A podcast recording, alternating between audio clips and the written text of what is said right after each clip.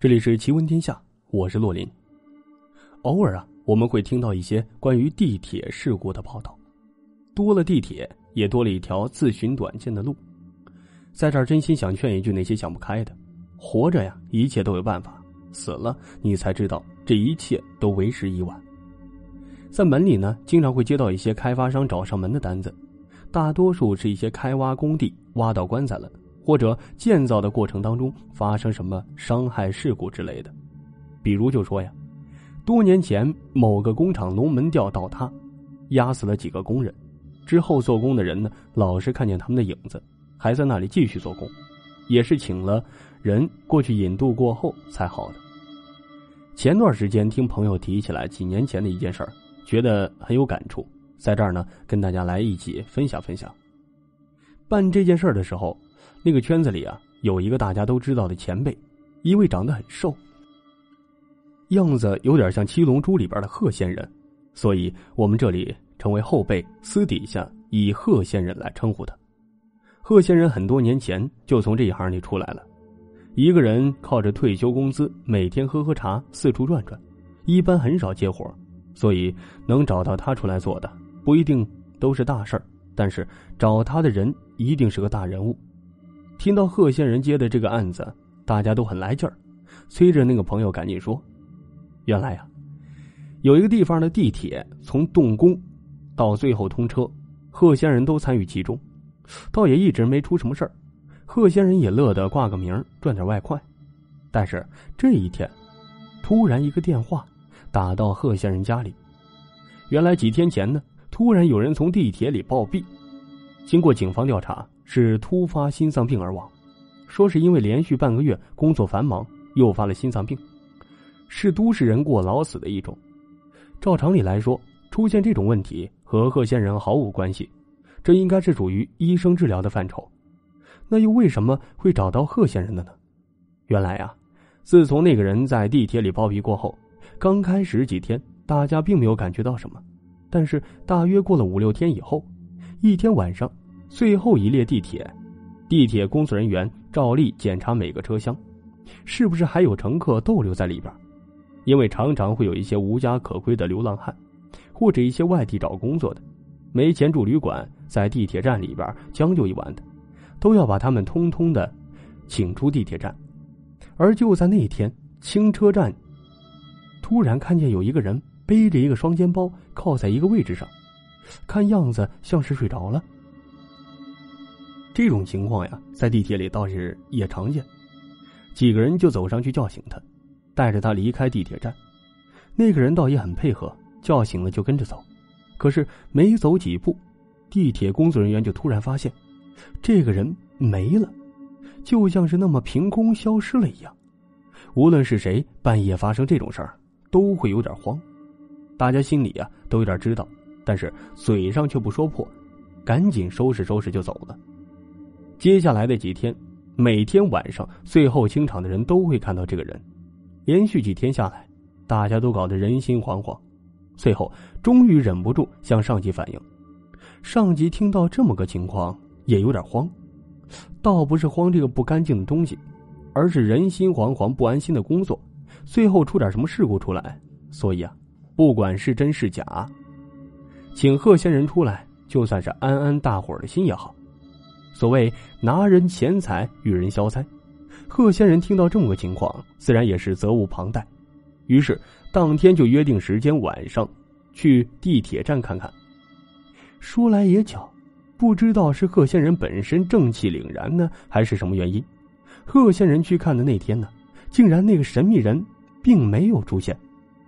这下领导不好意思了，请了别人过来，就说怎么回事啊？但是也什么也没有。贺仙人却发现事情并没有那么简单。原来呀，这个地铁站呢，在建造之初，因为是个枢纽站，所以啊，特地请贺仙人对各个出入口的方位进行过设计。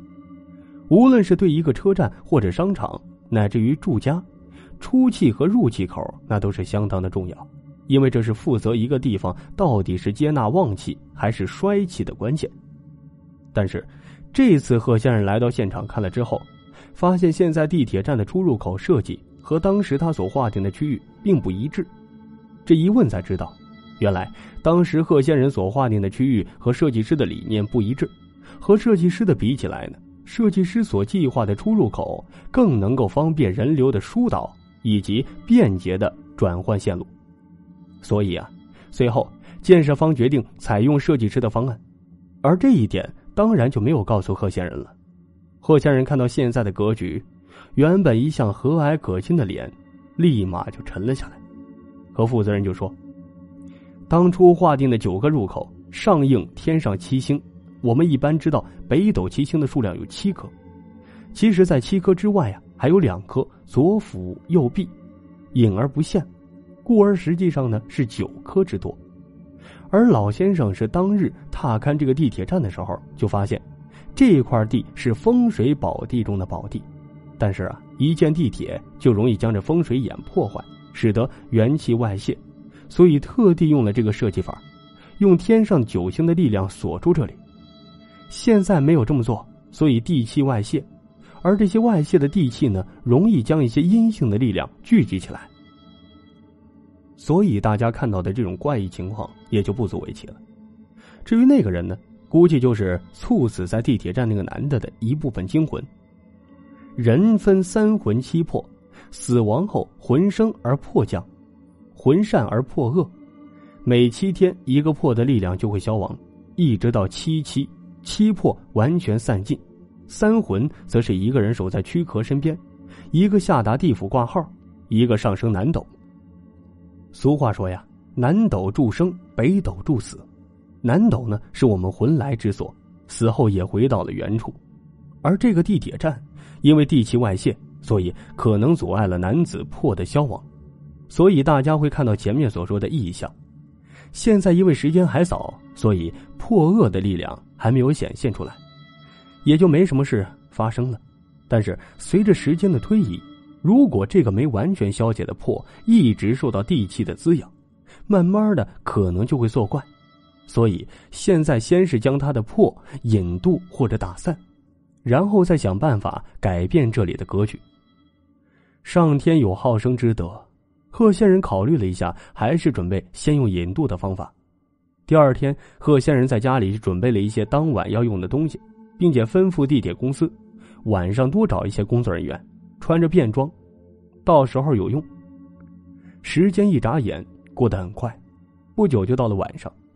贺仙人现在各个出口处都摆好了香案，贴上相应的符箓和特定的法器，然后就这穿着便衣的员工在上一站坐地铁来到这站。不多时，最后一班地铁准时到了。穿着便衣的员工一个个鱼贯而入，其中有贺仙人特地安排的两个员工，他们是最先看到那个男人的人，安排他们去叫醒那个男的，叫他赶快去工作。